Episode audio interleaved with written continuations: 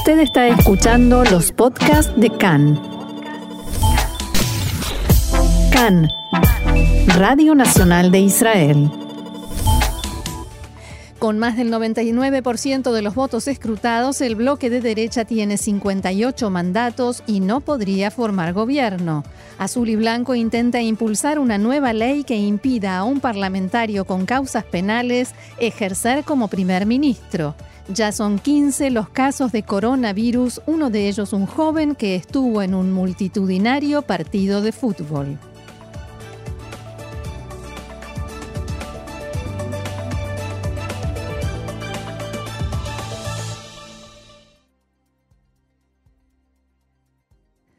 Vamos entonces al desarrollo de la información. Tras conocerse los resultados casi definitivos de las elecciones, con más del 99% de los votos escrutados, se confirma la victoria del Likud con 36 mandatos por sobre Azul y Blanco, que subió a último momento de 32 a 33. Los resultados parciales que se conocían hasta ayer indicaban que el bloque de derecha y ultraortodoxos tenía 59 mandatos, pero esta cifra bajó a 58 después de que Azul y Blanco subiera un mandato a costa de Jazz, que pasó de tener 10 a 9. Finalmente, a falta de contar los sobres dobles, los que se conocen como sobres dobles, que son los votos de los diplomáticos y soldados, entre otros, la distribución de los mandatos ha quedado de la siguiente forma. Likud 36, Azul y Blanco 33, Lista Árabe Unificada 15, Shas 9, Yadut Atorá 7, Israel Beiteinu 7, Abodage Shermeretz también 7 y Yemina 6.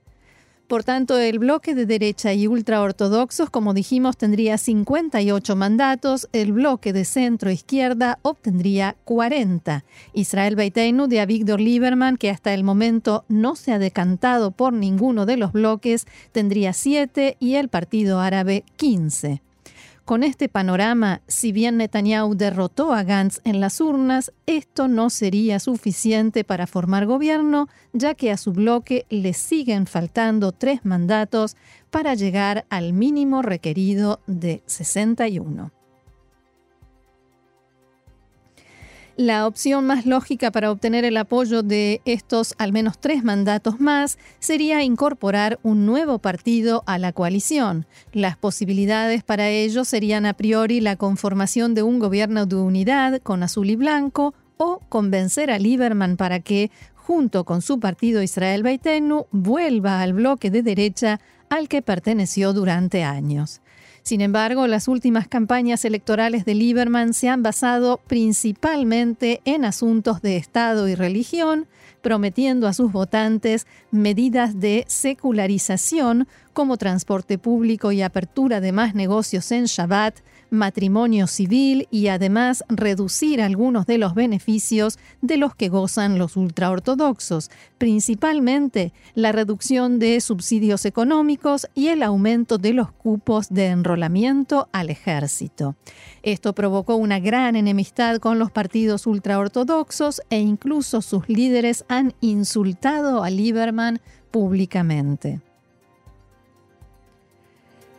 En cuanto a Azul y Blanco, las posibilidades de que se incorpore a una coalición liderada por Netanyahu parecerían incluso más lejanas. Primero, porque Gantz es el principal rival político de Netanyahu y las campañas de ambos se basaron casi completamente en atacarse el uno al otro. Gantz se presentó como la opción para cambiar, para suceder al gobierno de Netanyahu e hizo mucho hincapié en que un acusado por delitos graves no puede ser primer ministro. Incorporarse finalmente a un gobierno encabezado por Netanyahu podría ser visto como una traición a sus votantes y un rompimiento de sus promesas. De parte del Likud y específicamente de Netanyahu, tampoco hay gran entusiasmo por formar gobierno con sus principales rivales que tanto lo han atacado, cuando además representarían una gran fuerza dentro de la coalición que no sería fácil de controlar. A esto hay que agregarle también la negativa de los ultraortodoxos, ya que Azul y Blanco ha tenido posturas similares a las de Lieberman con respecto a Estado y religión, aunque hay que decir más moderadas, y el segundo del partido, Yair Lapid, es otro partidario de más separación entre religión y Estado y es muy rechazado por los ultraortodoxos.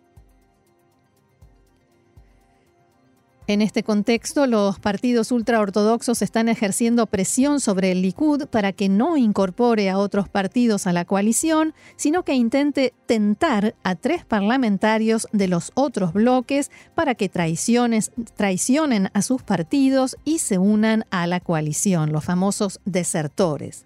Los principales apuntados por los ultraortodoxos son justamente tres legisladores del partido de izquierda Abodá Gesher Meretz, que en principio sería el más alejado ideológica y políticamente del bloque de derecha y ultraortodoxos.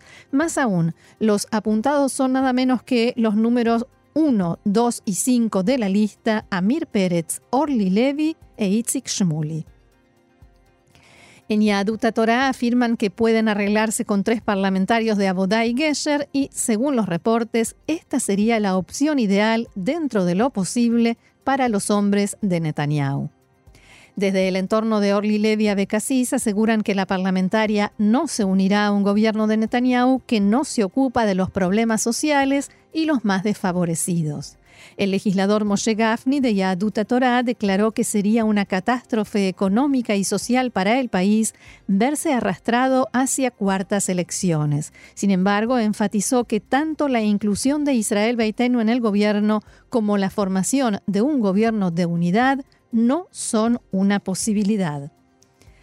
Sin embargo, el parlamentario del Likud, Yoav Kish, declaró que le gustaría ver a Víctor Lieberman volver al bloque de derecha e insistió con que si no se forma gobierno sería una catástrofe para el país.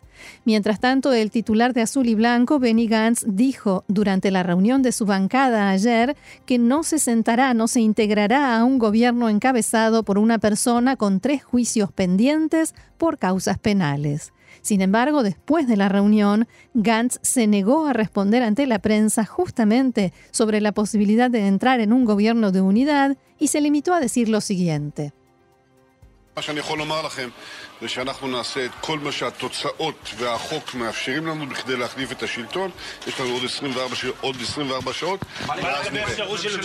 Lo que les puedo decir es que haremos todo lo que los resultados y la ley nos permiten para cambiar el gobierno. Tenemos otras 24 horas y luego veremos. Y todos los periodistas le preguntan qué pasa con la posibilidad de un gobierno de unidad. Muchas gracias amigos, ya dije lo que tenía que decir. Anteriormente también el segundo de la lista, Yair Lapid, había descartado estar en un gobierno bajo Benjamin Netanyahu. Sin embargo, se supo que varios parlamentarios de azul y blanco están presionando a Gantz para que lleve a cabo conversaciones con el Likud en busca de un gobierno de unidad. Según dicen estos legisladores, no se puede llevar al país a nuevas elecciones, incluso si el precio es que Netanyahu sea el primero en la rotación para el cargo de primer ministro. Pero por su parte, Netanyahu, ahora que está muy cerca de poder formar gobierno, no está dispuesto a ofrecerle a Gantz una rotación, ni siquiera en la que el titular de azul y blanco vaya segundo. Entre tanto, en Azul y Blanco decidieron intentar aprobar durante esta etapa de transición entre la Knesset número 22 y la número 23, en la que se desarrollan las negociaciones de coalición, una ley que impida a un parlamentario con causas penales en la justicia ejercer como primer ministro. Por supuesto, esto, esta sería una ley dirigida personalmente a Netanyahu que le impediría ejercer el cargo. En la lista árabe unificada ya expresaron su apoyo a esta ley y ahora aguardan la respuesta de Lieberman y su partido Israel Beitenu. El parlamentario de Abodá Gesher Meretz y titular de Meretz, Nitzan Orovitz, felicitó la iniciativa de Azul y Blanco y dijo que hay una mayoría absoluta en la Knesset para aprobar una ley según la cual un primer ministro no pueda ejercer mientras tenga causas penales abiertas y agregó, se puede formar un gobierno que incluya esta legislación. Por su parte, el titular de Yamina, Naftali Bennett, se opuso terminantemente, como era de esperarse, a esta iniciativa y dijo que la propuesta de Ahmad Tibi y Ofer Shelah de la lista árabe y azul y blanco respectivamente es en los hechos una ley de descalificación a Netanyahu que es una jugada extremadamente antidemocrática que constituye lo mismo que escupirle en la cara a la mitad del país.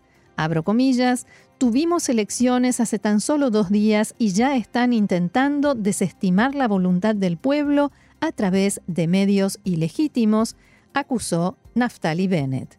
La ministra Miri Regev del Likud advirtió que la aprobación de dicha ley significaría un golpe de Estado y aseguró que no permitirán que eso suceda.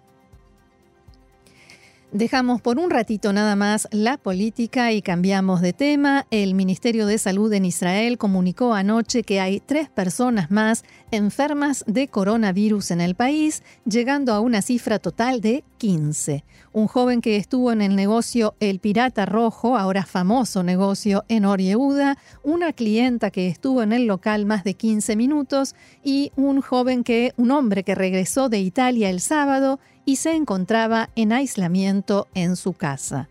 Una de estas personas es un alumno de noveno curso del colegio del Moshav Irus, cerca de Orieuda, que estuvo en el negocio El Pirata Rojo entre el 23 y el 26 de febrero y en el colegio Brenner entre el 24 y el 26 de febrero. Además, el 24 de febrero estuvo en el partido de fútbol entre Apoel Tel Aviv y Maccabi Tel Aviv en la tribuna número 8 de los seguidores de Maccabi.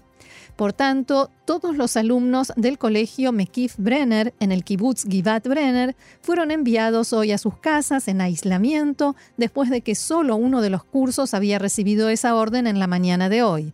Ello debido a que este alumno se contagió el virus después de haber estado en contacto con una persona que regresó de Italia la semana pasada.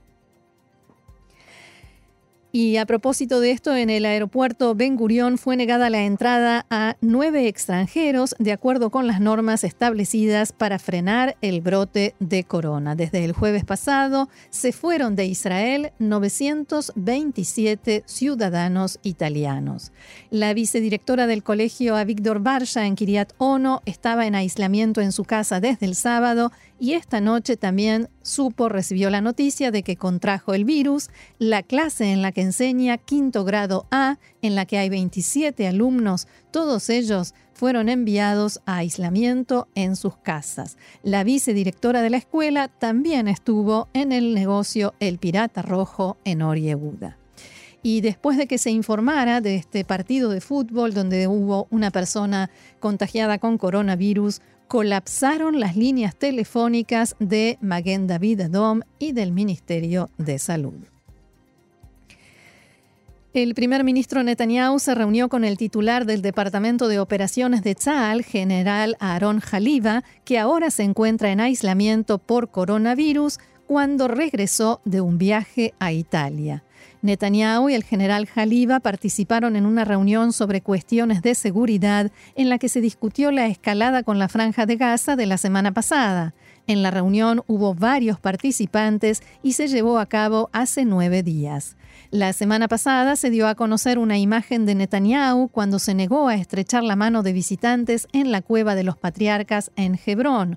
Una fuente que estuvo presente en el lugar declaró a Khan que Netanyahu actuó con responsabilidad y en el último tiempo casi no estrecha la mano de la gente debido a los diferentes informes y especialmente por el hecho de que se encuentra con miles de personas por día.